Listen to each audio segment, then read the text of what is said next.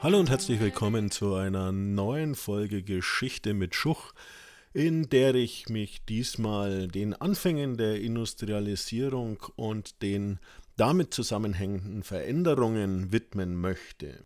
Zunächst einmal werfen wir einen Blick auf die ländliche Gesellschaft, auf die Agrargesellschaft. Was hat sich denn dort verändert?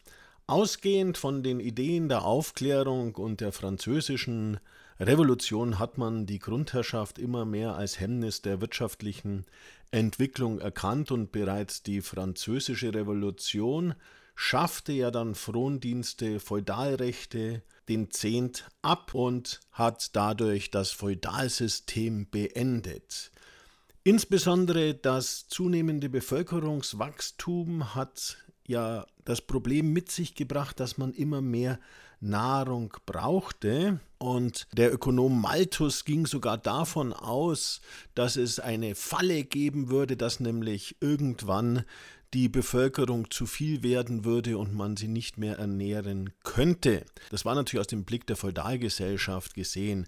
Die Reformen, die jetzt stattfinden, so ab 1800, ändern aber die Situation und gewährleisten auch eine bessere Versorgung mit Lebensmitteln. Was passiert? Zunächst einmal wird die Leibeigenschaft und die Erbuntertänigkeit abgeschafft in allen deutschen Staaten, zeitlich versetzt nacheinander. Das hat nicht gleichzeitig stattgefunden. Und jetzt war es möglich, dass die ländliche Bevölkerung frei heiraten konnte, frei den Wohnort wählen durfte, letztlich auch den Beruf frei wählen konnte. Die Schollenbindung war aufgehoben, genauso wie der Gesindezwang.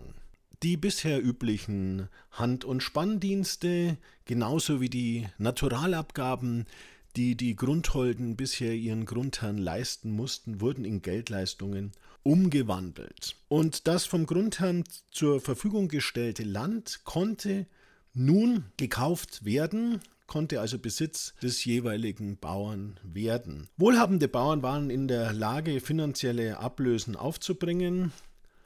Kleinere Bauern jedoch, die hatten an sich schon unrentable Höfe und kamen jetzt in eine zunehmende Verschuldung und mussten dann ihren Grund und Boden zum Beispiel an Grundherren oder reiche Bauern verkaufen, was zu einer Besitzkonzentration führte, während hingegen viele kleine Bauern in die ländliche Unterschicht absanken und letztlich besitzlose Landarbeiter wurden, die ihre Arbeitskraft an größere Bauern verkaufen mussten, beziehungsweise die dann später in die Städte abwandern und dort in den Fabriken neue Arbeit finden.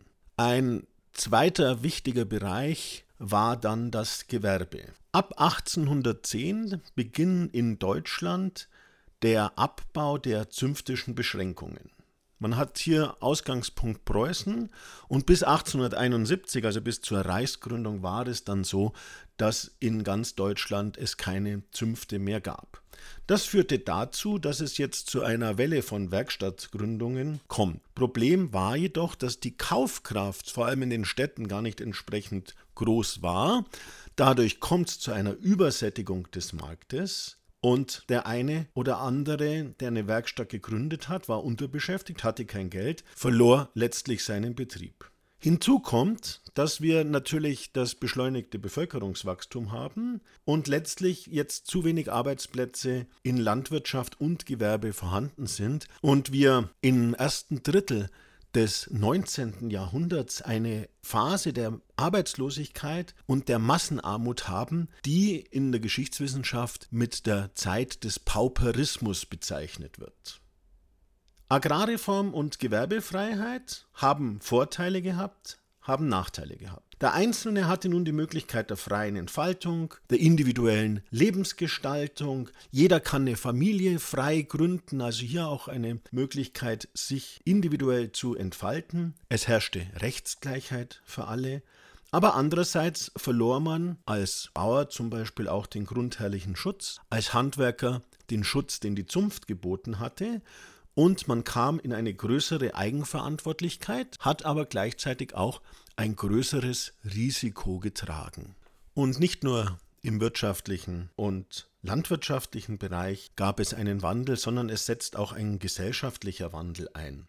Denn Industrialisierung bezieht sich nicht nur auf die Wirtschaft, sondern auch auf die Gesellschaft. Aus der adeligen Privilegiengesellschaft wird jetzt eine bürgerliche Eigentümergesellschaft. Die Standeszugehörigkeit verliert zunehmend an Bedeutung. Dafür setzt sich der Grundsatz staatsbürgerlicher und rechtlicher Gleichheit immer mehr durch. Der Adel verliert zwar seine völlig privilegierte Funktion, bleibt aber eine wichtige Funktionselite im Staat, vor allem im Verwaltungsbereich und beim Militär.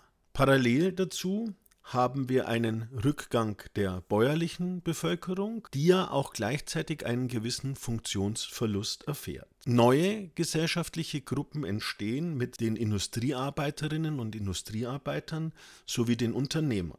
Soweit mal eine Zusammenfassung der Veränderungen, die am Anfang der Industrialisierung stehen und die Gesellschaft und Wirtschaft in Deutschland massiv verändert haben. Das war's mit Geschichte mit Schuch. Ich hoffe, ihr konntet ein bisschen was wiederholen, was Neues dazulernen und bleibt mir gewogen bis zum nächsten Mal.